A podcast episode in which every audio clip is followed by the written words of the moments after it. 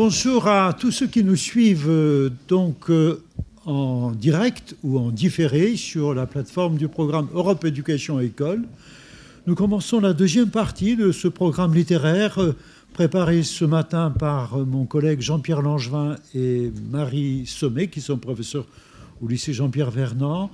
Je le remercie d'avoir accepté préparer cette contribution avec les élèves des terminales littéraires de notre établissement et avec euh, quelques-uns de nos anciens élèves qui sont à nos côtés ici et que je remercie beaucoup d'avoir pris le temps de partager avec nous ce moment de réflexion. Cher Jean-Pierre, je cède la parole pour la deuxième partie du cours. Merci. Voilà, merci bien, c'est cela. Donc je vais, je vais reprendre voilà, euh, directement où, nous en étions, donc en, vous rappelant donc ce, fil directeur hein, d'une interrogation finalement sur les, liens entre euh, littérature et histoire et la manière dont euh, Madame de Lafayette utilise en quelque sorte, je dirais pas instrumentalisme, en tout cas voilà, nourrit sa, sa, nouvelle de d'événements historiques qui sont précisés, voilà, dont la, la, la, teneur est précisée au fur et à mesure. Alors, vous vous souvenez donc, Madame Madame Sommet a, rappelé ici quels étaient les enjeux euh, du mariage euh, prévu entre Marguerite de Valois et Henri de Navarre, futur Henri IV. Euh, il me semble que ce passage-là, donc cette séquence, est particulièrement importante dans le roman. Elle nous montre bien justement, et je dirais qu'on peut aller même encore plus loin dans l'analyse dans cette séquence. non seulement l'auteur va entremêler ici des enjeux politiques des rivalités des ducs. Hein, donc nous, avons vu qu'elles étaient bien réelles à sa fiction. Euh, mais cette fois-ci, je dirais que les choses vont presque s'inverser. Hein, euh, euh, on croirait presque en la lisant qu'Henri de Guise renonce à courtiser Madame uniquement pour répondre aux attaques de la princesse qu'il accuse d'infidélité. On croirait finalement que, et Madame de la Fête nous laisse imaginer que c'est l'histoire d'amour entre ces personnages, hein, cette histoire qu'elle invente, qui va déterminer en quelque sorte certains faits historiques. Vous voyez, c'est plus l'histoire qui détermine certains éléments de la, nouvelle, de la fiction, c'est l'inverse maintenant. Hein. C'est la, réciproque, je, dirais, qui, apparaît ici. En particulier, donc, je voulais attirer votre attention euh, ici sur la, page 64 euh, de, de, notre euh, édition où nous lisons cette réplique d'Henri de Guise, euh, parlant donc euh, à la princesse de Montpensier Je m'en fais, je m'en vais, pardon, faire pour vous ce que la puissance royale n'aurait pu obtenir de moi. Il m'en coûtera ma fortune, et c'est peu de choses pour vous satisfaire. Donc ici, je dirais que l'image, la représentation romanesque du duc de Guise euh, n'est pas vraiment conforme à ce que nous savons du personnage. Euh, ce qu'a dit ma collègue tout à l'heure, euh, cet, homme de pouvoir, cet homme très violent, il devient là finalement un amant passionné. Et je dirais que Madame de Lafayette fait basculer en un sens son héroïsme guerrier dans le domaine, hein, sur le terrain de la passion amoureuse. Le balafré, à qui dans le film d'ailleurs Gaspard Huliel confère une dimension quasi euh, animale. Hein, c'est assez, assez frappant. Et je crois, je crois bien que euh, euh, Bertrand Tavernier, d'ailleurs, a choisi hein, ce comédien parce qu'il avait cette dimension très, physique, cette façon de s'imposer et d'imposer son charme, en quelque sorte. Eh bien, le balafré, dans la nouvelle, devient galant homme. Et finalement, les motivations de ses actions euh, sont des motivations euh, sentimentales essentiellement, ce qui, euh, historiquement, est vraisemblablement totalement faux.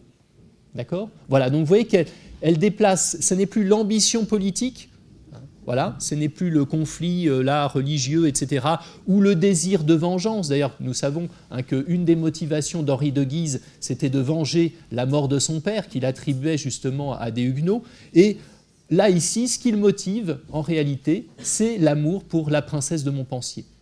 dont nous verrons après, d'ailleurs, qu'il l'oubliera pour une autre. Hein. Ça, c'est voilà. Je passe sur cet aspect sur lequel on pourrait revenir plus, plus précisément. Voilà.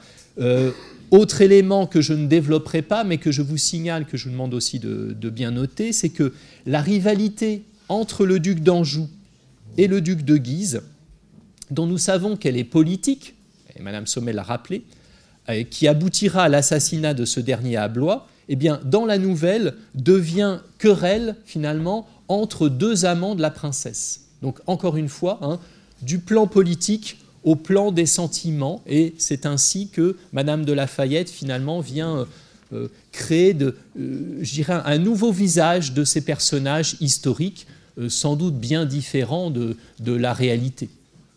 Voilà. Maintenant, alors le dernier point dans cette, euh, voilà, cette progression, je dirais, en, suivant aussi la, progression de, la nouvelle elle-même, hein, la chronologie euh, du, texte, euh, c'est un fait historique évidemment essentiel, c'est la Saint-Barthélemy, et donc que Madame Saumet va rappeler, enfin, va, va rappeler les, enjeux, et ensuite nous verrons les enjeux littéraires. Merci. Alors la, Saint-Barthélemy, en fait, se situe dans ce qu'on appelle la quatrième guerre de religion. Elle ne met pas fin aux guerres de religion, euh, au contraire, mais c'est un événement extrêmement marquant, extrêmement violent. Euh, et on peut le rattacher au mariage qu'on évoquait euh, ensemble déjà tout à l'heure entre Marguerite de Valois et Henri de Navarre un futur Henri IV. En fait, euh, cette alliance politique donc entre les Valois et, euh, les protestants de, de, Navarre va se faire à Paris. Le mariage est organisé à Paris en août 1572.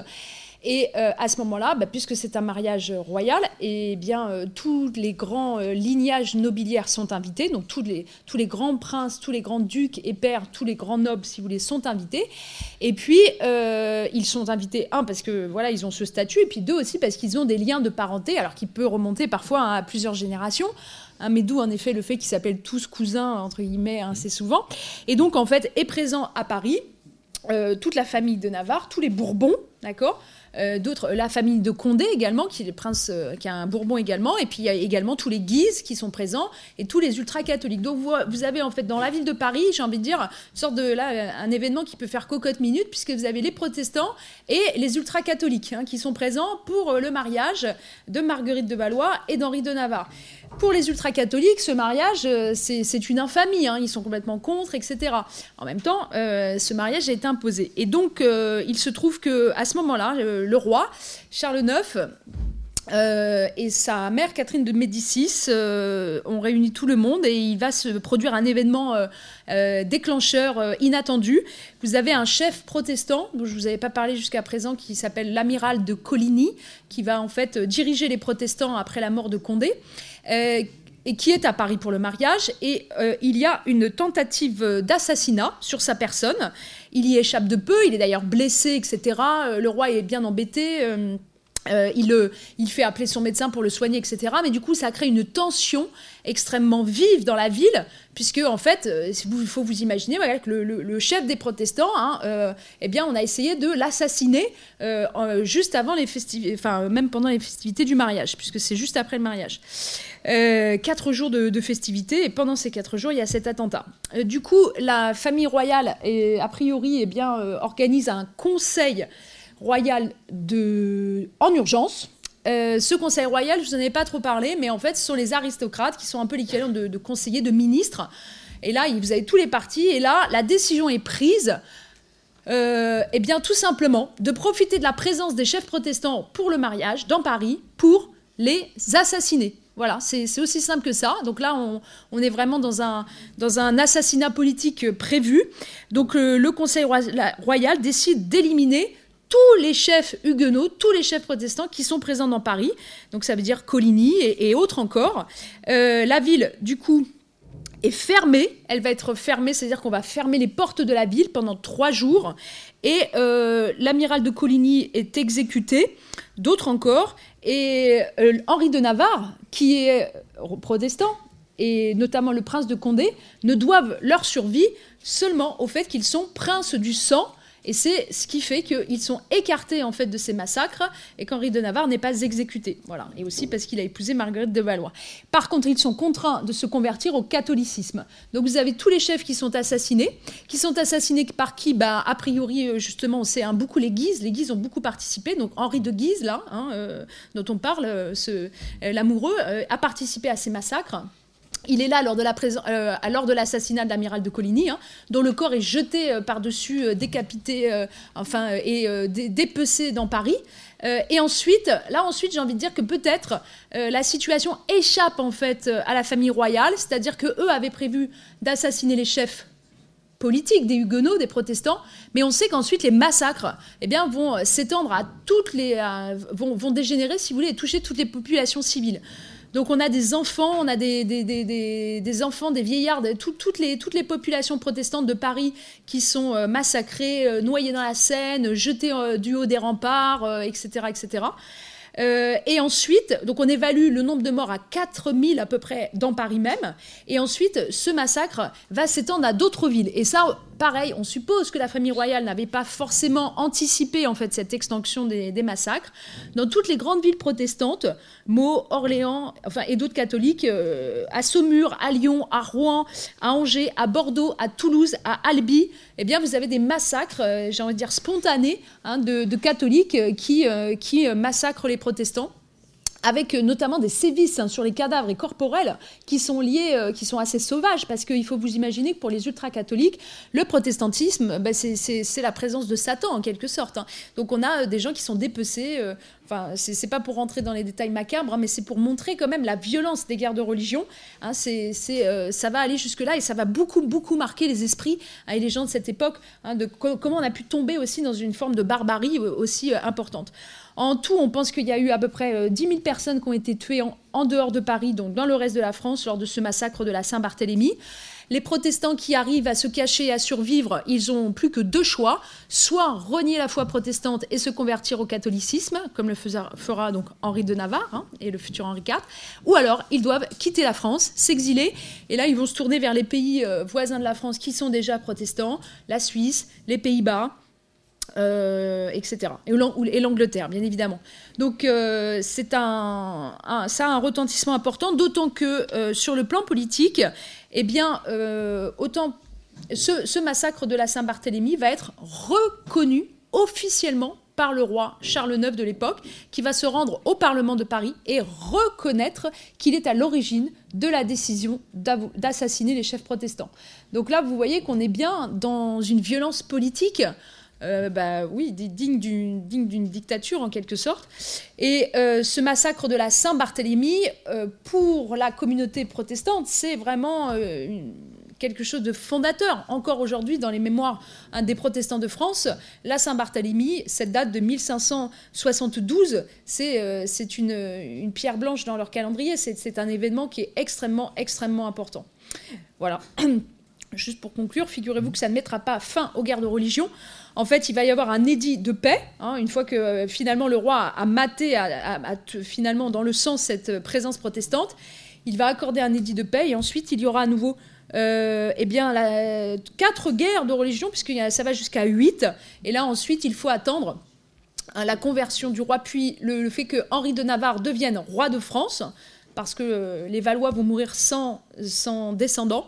Et à ce moment-là, eh bien, euh, en 1598, euh, à ce moment-là, c'est la fin des guerres de religion avec l'édit de Nantes qui euh, marque une reconnaissance de l'existence des protestants en France et un apaisement et la fin des guerres de religion.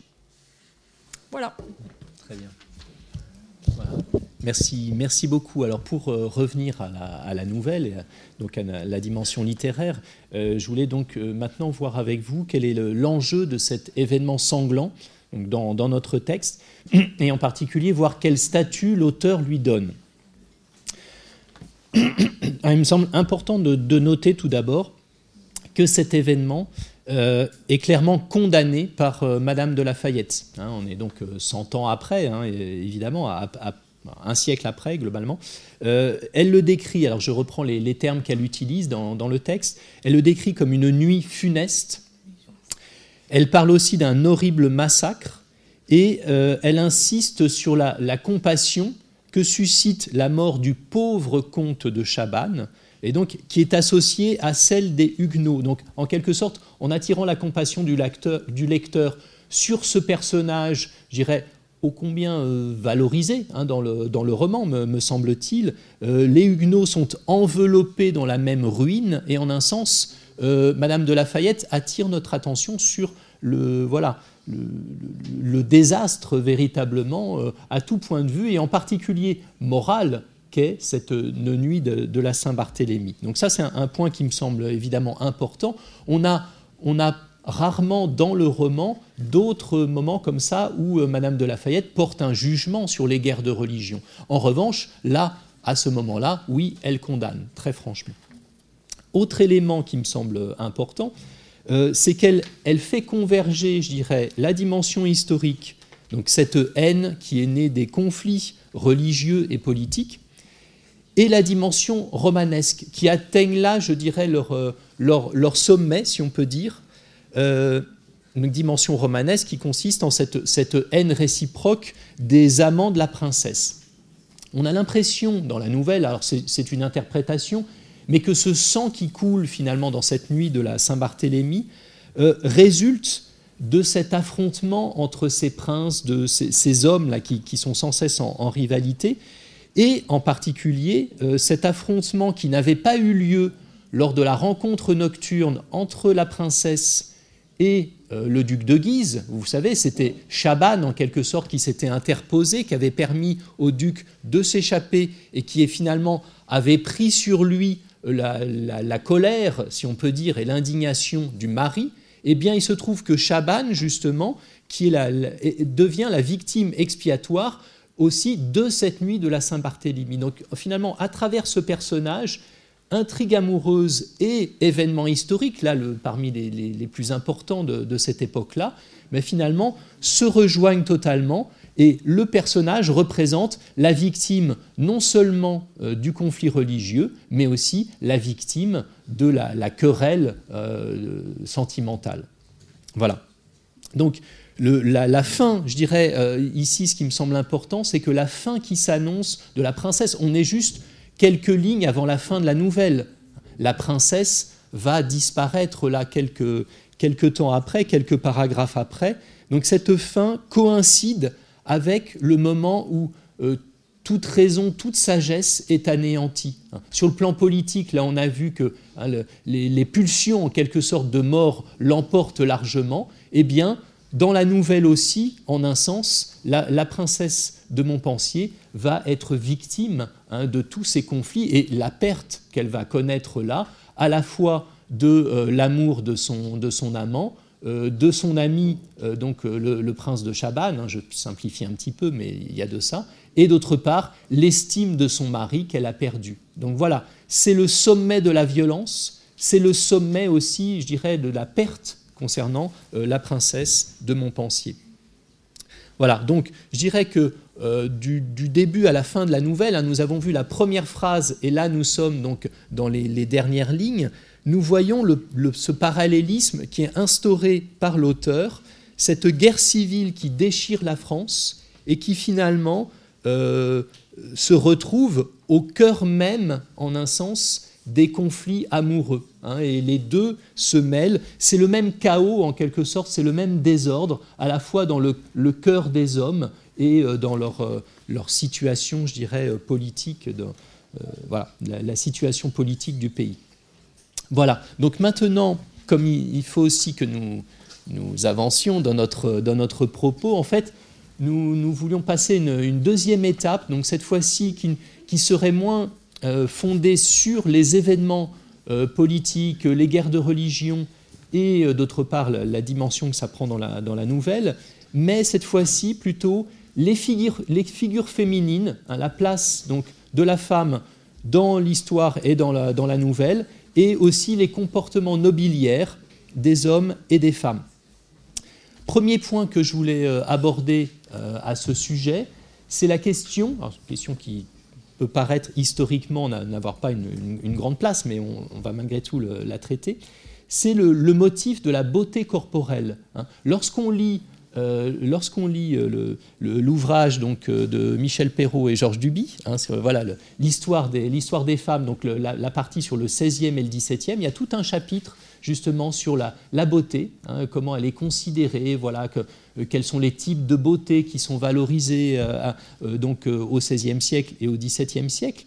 Et maintenant, qu'est-ce que ça donne, je dirais, dans le, dans le roman, dans, dans la nouvelle plutôt? Donc on peut rappeler déjà ensemble ce, motif de la beauté hein, qui, est, important hein, dans, ce texte, vous l'avez noté. C'est un, topos, évidemment, euh, que nous retrouvons autant donc, dans la nouvelle que nous lisons, mais aussi dans l'autre grande œuvre hein, de Madame de Lafayette, à savoir La Princesse de Clèves, aussi dans La Comtesse de Tende. donc ça, c'est un, un, trait caractéristique, et je dirais sans doute dans tous les, les récits que nous lisons à cette époque-là. Les héroïnes de Madame de Lafayette, comme celles des romans précieux, sont d'une beauté extrême, qui est souvent citée d'ailleurs en association avec leur naissance. Je dirais qu'il y a une correspondance ici, secrète, enfin pourrait-on dire, entre euh, leur beauté et leur, naissance, et donc leur, origine pardon, euh, noble. Euh, la beauté parfaite, alors si, je, me, fie au texte de, donc euh, extrait de La princesse de Clèves, que j'ai revu récemment avec mes élèves, la beauté parfaite de la princesse de Clèves est ce qui suscite l'admiration à la cour. Euh, la beauté attire les regards, elle signale un individu, elle crée une aura qui fascine. Et nous retrouvons exactement finalement cette thématique de la beauté dans la scène de la rencontre sur la rivière, hein, la rencontre dans une, dans une barque si j'ose dire. Euh, alors, je vous rappelle juste quelques éléments hein, concernant cette scène-là, qui, est très importante hein, dans notre texte. Euh, la princesse, comment est-elle décrite? Euh, il, est, il, écrit donc à la page 53 Le duc d'Anjou pense que sa vue pourrait lui être dangereuse s'il y était souvent exposé. La vue de voir cette princesse, voir cette beauté en quelque sorte, c'est un danger. Euh, d'autre part, nous voyons aussi que cette beauté eh bien, euh, Guise et Anjou la crurent surnaturelle, hein, beauté surnaturelle. Voilà. Elle est fort belle, elle est habillée magnifiquement, et on pourrait là multiplier les exemples, hein, les, occurrences finalement hein, de cette beauté dans le texte. Ce qui me semble important de noter ici, c'est que cette beauté finalement apparaît comme un signe d'élection elle fait finalement de ceux qui euh, en sont euh, pourvus hein, euh, des êtres exceptionnels, mais dans le cadre du roman, dans le cadre du roman, il se trouve que beauté et destin tragique hein, sont finalement associés. ce que nous voyons, alors là, il y a toute une tradition autour de cette idée de, que beauté et destin tragique peuvent être associés. si on pense au cas de Narcisse ou au personnage d'Absalom dans la Bible. Donc c'est un éclat qui expose, qui donne un pouvoir. Hein, cette beauté, elle donne un pouvoir, mais en même temps, elle est difficilement contrôlable. En quelque sorte, euh, celui qui a en lui cette beauté, celle qui a en elle cette beauté, eh bien, elle, va euh, irradier en quelque sorte, et ceux qui l'entourent en seront touchés. Elle ne pourra pas retenir non plus cette beauté. Euh, dernier exemple que je voulais indiquer ici, c'est le, statut du mari. Hein. le mari, on pourrait dire que dans la nouvelle, il pourrait être bien heureux que, que sa femme soit belle. A priori, ça, pourrait être une, situation plutôt agréable. Eh bien, dans, dans la nouvelle de Madame de Lafayette, la situation, justement, elle est douloureuse pour le mari. Euh, page 46, il fut surpris de voir la beauté de cette princesse dans une si grande perfection. C'est le moment où il revient de la bataille de Saint-Denis. Hein. voilà, bon, alors il a sans doute pensé à autre chose pendant quelques temps, et il ne l'avait pas revue hein, depuis, la, depuis la nuit de noces, il la trouve très belle, et voilà la réaction, voilà ce que décrit euh, Madame de Lafayette, il en eut quelques chagrins, prévoyant bien qu'il ne serait pas seul à la trouver belle. Voilà. Le danger, évidemment, c'est que cette beauté, elle va euh, attirer le regard de bien d'autres hommes, et donc elle échappe à son contrôle. Cette beauté de la femme, finalement, elle est dangereuse aussi parce qu'elle fait que le mari ne peut pas la contrôler en quelque sorte. Elle lui échappe. Hein. Et donc, finalement, en quelque sorte, l'homme perd ici une part de son pouvoir. Il est lui-même sous l'influence. Et c'est l'occasion pour moi aussi de, de parler, d'en venir à une autre question qui me semblait intéressante, c'est celle du pouvoir des femmes, ou en tout cas de certaines femmes, parce que c'est évident que dans notre texte, les femmes semblent n'avoir que très peu de pouvoir. Hein, le, mari les conduit d'un endroit à l'autre, si on peut dire. Mais je pense que c'est important de dire à ce sujet quelques mots sur Catherine de Médicis, qui apparaît dans le roman très peu, hein, mais malgré tout dont la, présence est, signalée. En particulier, elle apparaît lors de la présentation de Chabannes, si vous vous souvenez bien, donc au tout début du roman. Il est question d'elle parce qu'elle eut dessein de le faire arrêter ce pauvre comte de Chabannes. Pourquoi? Parce qu'il était huguenot, évidemment, mais elle renonce, la reine renonce, parce que le prince de Montpensier protège son ami. Donc on voit ici que euh, le pouvoir de la reine, il existe évidemment, mais il doit toujours composer finalement avec le pouvoir euh, des princes eux-mêmes. Voilà, et donc maintenant je, cède la parole à Madame Sommet pour euh, revenir sur ce personnage de Catherine de Médicis. Oui. Donc, comme, le disait M. Langevin, en effet, la, plupart des femmes n'ont pas euh, accès à, un tel statut et à un tel exercice euh, du pouvoir. En fait, la plupart du temps, en effet, même la, femme euh, d'un très grand, d'une très grande maison noble, hein, on va se poser la question déjà de son éducation. Euh, là, on voit par exemple que la jeune duchesse de Montpensier veut apprendre à écrire, hein, veut apprendre euh, elle-même à être écrivaine. c'est assez, ça, peut être courant dans les grandes grandes familles nobiliaires, au niveau de, des ducs par exemple. Mais sinon, en fait, on se pose quand même la question, c'est assez récurrent de savoir, hein, est-ce qu'une femme noble doit vraiment être éduquée et jusqu'à quel point on doit l'éduquer? Il y a toujours ce risque finalement hein, qu'une femme trop éduquée, ce soit une femme qui après ait euh, trop de prétention ou trop d'ambition. Donc la plupart du temps, euh, les occupations sont liées à la gestion de la maison, euh, c'est-à-dire en tant que gestionnaire en quelque sorte hein, du domaine de son époux ou, ou du sien propre. il y a également le rôle d'éducation qui est très liée euh, bien évidemment euh, au, par exemple à la religion, mais si elle a une fille, ben, le rôle d'une femme noble, hein, ça va être de gérer hein, justement l'éducation de sa fille pour, un, pour faire un bon mariage, comme on disait à l'époque. Euh, il y a aussi bien évidemment quelques, quelques disciplines qui sont liées à, à, en fait, à l'occupation de, la femme de la grande noblesse, la musique, le chant, euh, quelques instruments de musique, et puis également euh, tout simplement un peu, un peu d'équitation euh, de manière assez mesurée. Donc on a ensuite, si, si on est vraiment dans un milieu extrêmement élevé, extrêmement ouvert d'esprit, comme pour Marguerite de Valois, à ce moment-là, le latin, le grec, les langues étrangères. Mais j'ai envie de dire que là, c'est réservé à vraiment à une, élite, une élite. Et dans ce contexte-là, euh, c'est vrai qu'il a, on a deux femmes, Marguerite de Navarre, dont, j'ai déjà parlé, et Catherine de Médicis. Et là, pour le coup, j'ai envie de dire, elles explosent les, codes de l'époque, c'est-à-dire qu'elles vont avoir des fonctions et, on va leur, et des attributions qui sont sans commune mesure avec ce que peut avoir euh, la jeune euh, mademoiselle de Mézières en épousant le, duc de Montpensier. Hein. elles sont univers intellectuel sera beaucoup plus limité. Catherine de Médicis, euh, donc pour faire un petit euh, topo sur elle, euh, c'est en effet la grande, la, grande femme qui est, sous-jacente à toute cette période-là. en fait, elle est la, maman hein, de, trois rois, et notamment de Charles IX, hein, qui est évoqué dès la première ligne, et du duc d'Anjou, qui deviendra Henri III. Donc là, dans notre, nouvelle, on a en fait euh, deux rois qui sont évoqués, euh, Charles IX et Henri III, et c'est Catherine de Médicis, euh, leur mère. Catherine de Médicis, elle a euh, contribué donc euh, au maintien de ses enfants euh, au trône de France, ça je vous l'avais déjà dit. C'était pas franchement prévu, en fait, ce sont des circonstances hein, qui l'ont amené à exercer ce, rôle. Tout d'abord, il faut savoir que Catherine de Médicis, comme son nom l'indique, vient de Florence. Elle est une descendante de l'illustre famille des Médicis. Elle est une italienne, c'est-à-dire que l'aspect positif au départ de cette présence de cette italienne à la cour de France, c'est qu'elle va apporter euh, tout d'abord euh, une étiquette, un comportement qui est bien plus, euh, plus, bien plus évolué que ce qui existait en France à l'époque. pour vous donner un ordre d'idée, on va manger vraiment fréquemment avec des couverts à partir de la présence de Catherine de Médicis à la cour. On va se mettre à manger des, des mets qu'on mangeait pas. Catherine de Médicis adore la glace, par exemple, des choses comme ça.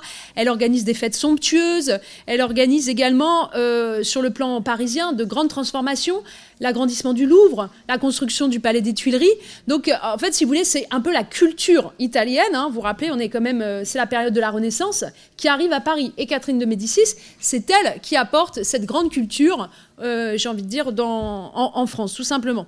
Ensuite, il se trouve que son mari va mourir euh, brutalement. Son mari, c'est Henri II, et il meurt en fait des suites d'une blessure lors d'un tournoi, une blessure à l'œil qui va s'aggraver, et Henri II meurt prématurément en 1559 laissant son épouse euh, eh bien, euh, avec euh, un, petit roi, j'ai envie de dire. Au départ, c'est François II, celui dont je vous avais pas parlé, d'une santé fragile.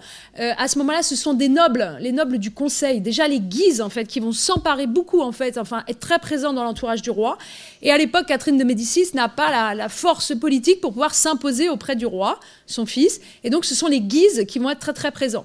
François II va décéder. Et là, à ce moment-là, j'ai envie de dire, c'est un peu le tournant dans la vie de Catherine de Médicis. C'est Charles IX qui arrive au pouvoir. Il a 10 ans. Et là, Catherine de Médicis va exercer ce qu'on appelle la régence. C'est un terme spécifique. Peu de femmes l'ont employé en France et euh, enfin euh, l'ont incarné en France.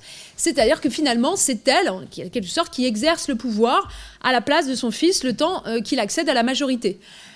donc ça, c'est quelque chose qui est institué, hein, qui, est, officiel hein, pour le Royaume de France, puisque, ça vous le savez, euh, il n'y a pas la possibilité pour une femme en France de régner, puisque depuis la loi salique qui a été mise en place à la fin du Moyen Âge, la femme en France ne peut pas hériter de la couronne. D'accord? Elle peut être régente, mais non pas, contrairement à l'Angleterre, hein, vous avez eu euh, Elisabeth d'Angleterre à l'époque qui est reine. Donc là, on a affaire à une régence. Et là, euh, pour, euh, pour schématiser en fait, si vous voulez, euh, le rôle important qu'elle a eu, bah, il se trouve que pendant sa régence, les guerres de religion sont déclenchées. C'est quand même une période de trouble. Et là, Catherine de Médicis va être une grande femme politique. Une grand, je pense que c'est vraiment l'idée qu'il faut retenir. elle va d'abord chercher, chercher la conciliation dans un premier temps avec les protestants. Il va y avoir de nombreuses assemblées, de nombreuses réunions dont je n'avais pas pu vous parler, qui vont être mises en place pour essayer de mettre euh, une politique de partenariat, si je puis dire, ou de, tolérance, euh, c'est le terme qui est employé à l'époque et qui est nouveau avec les protestants. Voyant que ça ne marche pas, bah, Catherine de Médicis va être contrainte d'utiliser la force et la violence, on l'a vu avec la Saint-Barthélemy. Elle va utiliser aussi d'armes politiques comme le mariage de sa fille, Marguerite de Valois avec Henri de Navarre, ou voire même l'assassinat, puisqu'on sait que plus tard, son troisième fils régnant, Henri III, va faire assassiner le duc de Guise. C'est euh, dans le château de Blois. Et on pense là aussi qu'il l'a fait avec le soutien de Catherine de Médicis.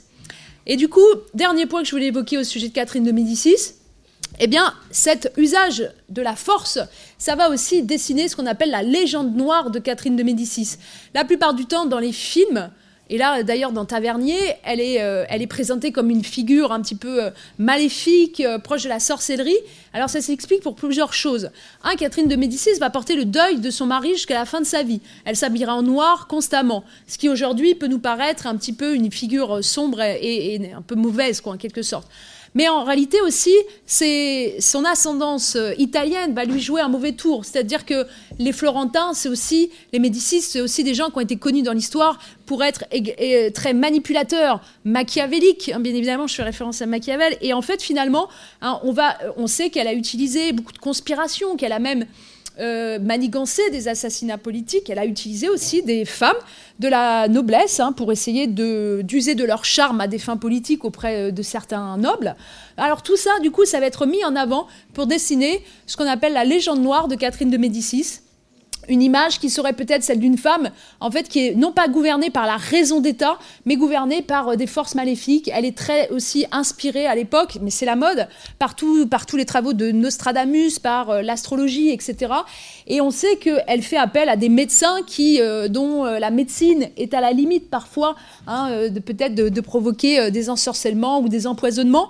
Euh, toujours est-il que, bien évidemment, on ne sait pas hein, tout ce qu'a pu orchestrer euh, Catherine de Médicis en, sous-main. Mais je pense que, enfin, j'insisterai sur le fait qu'aujourd'hui, la plupart des historiens, quand même, ont tendance à réhabiliter. Catherine de Médicis est une grande femme d'État. Voilà. Voilà, merci beaucoup. Et effectivement, hein, je pense que les, élèves ont, bien noté que euh, Catherine de Médicis, telle que nous la voyons dans la nouvelle, hein, elle est elle est traitée de manière très différente euh, par Bertrand Tavernier dans son film, en quelque sorte. Il, ajoute des éléments, encore une fois, Tavernier a aussi lu des historiens, etc. Enfin, il a interrogé aussi des historiens pour nourrir en quelque sorte son film de toutes sortes de détails qui ne sont pas dans, la nouvelle. Hein. voilà, il, remplit des blancs aussi, et donc il va donner à Catherine de Ménicis, ici, euh, il va la faire apparaître dans le film, et effectivement, elle est cette femme assez euh, mystérieuse, qui semble manipulatrice, hein, et qui correspond bien à cette, euh, cette légende noire, hein, sachant qu'elle était connue aussi pour être, enfin, elle avait cette réputation justement d'être un patron de tyrannie, c'était l'expression qui était utilisée, patron de tyrannie, ça signifie aussi que ses fils, en quelque sorte, euh, restaient dans l'ombre. Et dans le film, si vous vous souvenez bien, pendant qu'il y a l'entrevue avec Catherine de Médicis, on entend tousser derrière, on entend que le, justement euh, le, petit roi est malade. Hein. donc euh, voilà, on voit cette, cette mère là qui s'impose et qui semble tout gouverner de façon assez mystérieuse, et puis d'autre part, le roi lui-même qui reste dans l'ombre. Dans la nouvelle, ça n'est pas du tout le cas. Je vous rappelle que le roi est très présent, et c'est lui justement qui va mettre un terme à la, euh, je dirais, la, relation entre Guise et Madame. D'accord? C'est lui qui dit Oh là, là, ça y est, ça suffit. quand Guise apparaît avec une tenue un peu extravagante, il ne le reçoit même pas. Il, lui laisse voir en quelque sorte qu'il n'est qu'un subalterne. Donc voilà, le statut des personnages dans la, nouvelle et dans le, film, là, ici, sont, sont vraiment différents. Je voulais attirer votre attention là-dessus et que vous notiez bien ceci. Il y avait un autre aspect qui me semble important que nous traitions c'est celui-ci, parce que je crois que sinon nous n'allons pas avoir le, temps hein, de, tout voir euh, ensemble. Donc euh, c'était, c'est la question du mariage. Hein. Il me semble que c'est vraiment très important, c'est une des thématiques hein, évidemment de, notre texte et du film, vous l'avez bien compris. Euh, le mariage, dans, dans, le texte de Madame de Lafayette, apparaît bien comme une contrainte.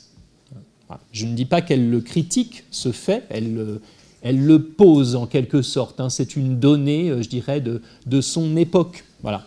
Donc ce mariage, c'est une affaire conclue. Je reprends là les termes qui sont dans le, dans le texte et je laisserai ma, collègue ensuite préciser ce qu'il en est dans le, justement ce que l'histoire nous apprend. Donc cette histoire, elle est une affaire, hein, c'est le mot qui est euh, utilisé, elle est une affaire conclue entre des familles. Elle est une contrainte à laquelle mademoiselle de Mézières, qui est tourmenté par ses parents, se doit d'obéir. Et vous vous souvenez sans doute dans le film cette scène hein, terrible où on voit la contrainte physique, le père battant sa fille pour lui dire mais tu dois épouser cet homme, il n'y a pas moyen finalement de, de s'y opposer. Voilà, donc contrainte qui va jusqu'à une contrainte physique. Là, c'est ce qu'imagine le cinéaste. Le texte ne nous dit pas. Le texte nous dit qu'elle était tourmentée par ses parents. À nous d'imaginer quel était ce, ce tourment. Voilà. Euh, la situation est douloureuse pour la femme, évidemment. Hein, elle apparaît bien ici comme une, victime hein, de cette, cette, situation, mais elle l'est aussi en un sens pour l'homme. Ici, si nous songeons au mari, euh, en un sens, il n'est pas plus confortable euh, pour le prince de Montpensier d'épouser une femme euh, dont il euh, conçoit rapidement en réalité qu'elle n'a aucun sentiment pour lui. Hein. et on, voit dès le départ ce personnage qui est tourmenté, lui, non pas par ses parents, mais par la jalousie. Hein. on, le, voit très nettement. en quelque sorte, ce mariage est cause de haine et de jalousie beaucoup plus que d'amour. C'est ce qui est vraiment frappant. Et je voulais vous rappeler juste ce, dernier point, euh, un, éclairage, je dirais, c'est celui que nous apporte la princesse de Clèves, qui est bon. Alors, euh, euh, je, ne dis pas que les deux textes sont à mettre systématiquement en relation, mais comme la princesse de Clèves permet de, développer l'analyse, hein, c'est un roman d'analyse, donc on a là des, comment dire, un approfondissement hein, que permet un texte qui est plus long. Voilà ce que nous dit le, texte donc, de la princesse de Clèves à propos du mari. Hein, euh, après que M. de Clèves a épousé Mademoiselle de Chartres. Alors je vous lis le, passage très rapidement. Monsieur de Clèves ne trouva pas que Mademoiselle de Chartres eût changé de sentiment en changeant de nom. La qualité de mari lui donna de grands privilèges, mais elle ne lui donna pas une autre place dans le cœur de sa femme. Des privilèges, on imagine lesquels, mais pas de place dans le cœur. Euh, un peu plus loin, il avait toujours quelque chose à souhaiter au-delà de sa possession. C'est-à-dire que le mariage apparaît euh, de manière très nette comme étant nécessairement décevant sur le plan des sentiments. Et on le voit autant du côté du mari que de celui de la femme. Donc finalement, euh, cet au-delà de la possession qui serait le domaine de la passion, eh bien, le mariage en est exclu. Hein. Euh, quand Madame de Lafayette nous parle de la, des passions, finalement, eh bien, le, le mariage apparaît ici comme euh, soit, je dirais, exempt de toute passion, ou en tout cas une passion malheureuse, une situation malheureuse. Voilà ce que je voulais indiquer. Je laisse la parole pour qu'on puisse mm. te laisser le temps aussi. Alors, en effet, on a déjà un petit peu parlé du mariage au sujet de ce mariage politique entre Marguerite de Valois et Henri de Navarre. Il faut vous imaginer en effet que le mariage, et surtout euh, au niveau des familles nobles, est une affaire de stratégie. Donc euh, l'amour en est exclu. Euh, j'ai envie de dire que Tavernier, dans le dossier, fait un peu référence au, mariage euh, aujourd'hui, enfin en Inde par exemple, hein, avec ses, relations de caste et de, je ne sais pas si vous êtes allé jusque-là, mais vous voyez, il fait une comparaison. je, pense que pour vous aider à comprendre ça, c'est un peu cette même situation, c'est-à-dire qu'on ne se marie pas avec un inférieur, on préserve un rang, et ensuite le mariage est en fait une stratégie qui est conclue entre deux familles. Et ça, c'est très important. On le voit très bien d'ailleurs dans le roman, enfin dans la nouvelle, excusez-moi, décidément, euh, on a une stratégie sociale qui est mise en place par deux familles nobles. À quoi sert ce mariage? Eh Bien, en fait, il sert à plusieurs choses. Tout d'abord, euh, ça permet de perpétrer le nom. Euh, pour ce qui est de la, du comportement nobiliaire, c'est extrêmement important. Ensuite, ça permet également de conserver un certain prestige et une puissance, c'est-à-dire qu'on va s'allier avec des familles hein, tout aussi puissantes, tout aussi riches. Et de manière générale, il faut vous imaginer qu'en fait, euh, c'est vraiment des questions économiques, c'est-à-dire qu'on sait que par ce mariage, on va pouvoir accéder à des postes, auprès des postes, je ne sais pas moi, d'officier par exemple, ou auprès du roi, que euh, dans certains royaumes, on va pouvoir lever l'impôt, donc s'enrichir. Donc en fait, ces alliances matrimoniales sont des alliances économiques. Ça, c'est très important de le comprendre. Ensuite, il y a l'idée que, euh, en effet, comme le disait euh, M. Langevin, l'amour est exclu de ce processus-là. Euh, puisque en fait euh, la relation qu'on peut imaginer dans ce type de couple, ben, c'est une relation d'intérêt. Un chacun va servir l'intérêt de sa famille première, originelle, et ensuite l'intérêt de la famille qu'on a constituée ensemble par ce mariage. Donc euh, on est euh, dans une relation, j'ai envie de dire un peu, voilà, c'est ça de, business, hein, de, de, relation, mais si, enfin pour le dire un peu familièrement, mais on n'est pas dans une relation amoureuse. D'ailleurs, euh, le contenu affectif est très peu présent. j'ai envie de dire que même si hein, on ne parle pas d'amour, on pourrait imaginer tendresse ou un peu affection. C'est au mieux, ça peut exister, mais en tout cas, c'est pas le but recherché. Hein. C'est pour ça, éventuellement, qu'on peut rechercher une relation euh, d'amitié forte, une relation amoureuse en dehors du mariage. Et ça sera encore plus marqué après, non pas au XVIe siècle, mais à l'époque de Madame de Lafayette, et plus tard encore, où là on va parler des libertins hein, aussi, où d'une certaine façon on va chercher l'amour en dehors du mariage, parce que le mariage ne peut pas l'apporter. Hein. Euh, un autre point que je voulais évoquer avec vous, euh, c'est le cas en fait de, ce personnage euh, Marie de Mézières. Elle incarne ce qu'on appelle une héritière. C'est extrêmement important pour les stratégies nobiliaires. On nous le dit, regardez la fille unique du marquis de Mézières, héritière très considérable, et par ses grands biens et par l'illustre maison d'Anjou dont elle était descendue. Ça veut dire quoi? Ça veut dire que là, on a un cas qui est très recherché par les stratégies chez les nobles. C'est le fait de pouvoir épouser une fille d'une grand, grande maison noble qui est la seule héritière de toute la fortune et de tous les biens et de tous les titres. Et c'est le cas en fait de cette euh, jeune femme. Ça veut dire qu'il n'y a pas de fils, il n'y a pas de descendant mâle. Donc euh, cette jeune femme est l'héritière de l'ensemble de sa maison nobiliaire, de l'ensemble des, biens, des possessions, que ce soit en champs, en terre, en biens, en argent, etc en titre, c'est sur elle que va reposer l'intégralité de cette fortune. Donc là, vous avez affaire à ce qu'on appelle familièrement un beau parti. Et là, les prétendants, ils sont très, très nombreux pour ce genre de jeune femme, puisqu'on ne peut pas faire plus beau mariage. Elle est titrée et elle est riche et elle est la descendante de toutes ses possessions. Et donc, euh, on peut imaginer, et ça, c'est pas dit, que bien évidemment, Hein, euh, ses, prétendants, ils, prétendants, ils sont très nombreux parce qu'on nous dit que Marie de Mézières, elle est très très belle, mais ça n'a aucun sens au XVIe siècle. Si elle a beaucoup de prétendants, Marie de Mézières, c'est parce qu'elle est une héritière et on s'en fiche de savoir si elle est belle ou pas, d'accord? Ça ne compte pas. Donc là, on voit aussi que le romanesque, il est mis en avant. Euh, à l'époque, ça n'a pas de sens hein, de se dire qu'on va épouser quelqu'un parce qu'on la trouve parce qu'on le trouve beau ou parce qu'on la trouve belle. Ça n'a vraiment aucun sens. Euh, et dernière chose, euh, on voit ici, c'est une des caractéristiques, on voit que le duc, un duc, un duc et père, c'est donc en dessous les princes de sang, peut épouser une héritière d'un rang inférieur parce que cela lui apporte richesse et pouvoir, mais à l'inverse, une femme de la noblesse ne peut jamais, jamais épouser un noble d'un rang inférieur à elle, parce qu'elle prend le statut de son mari.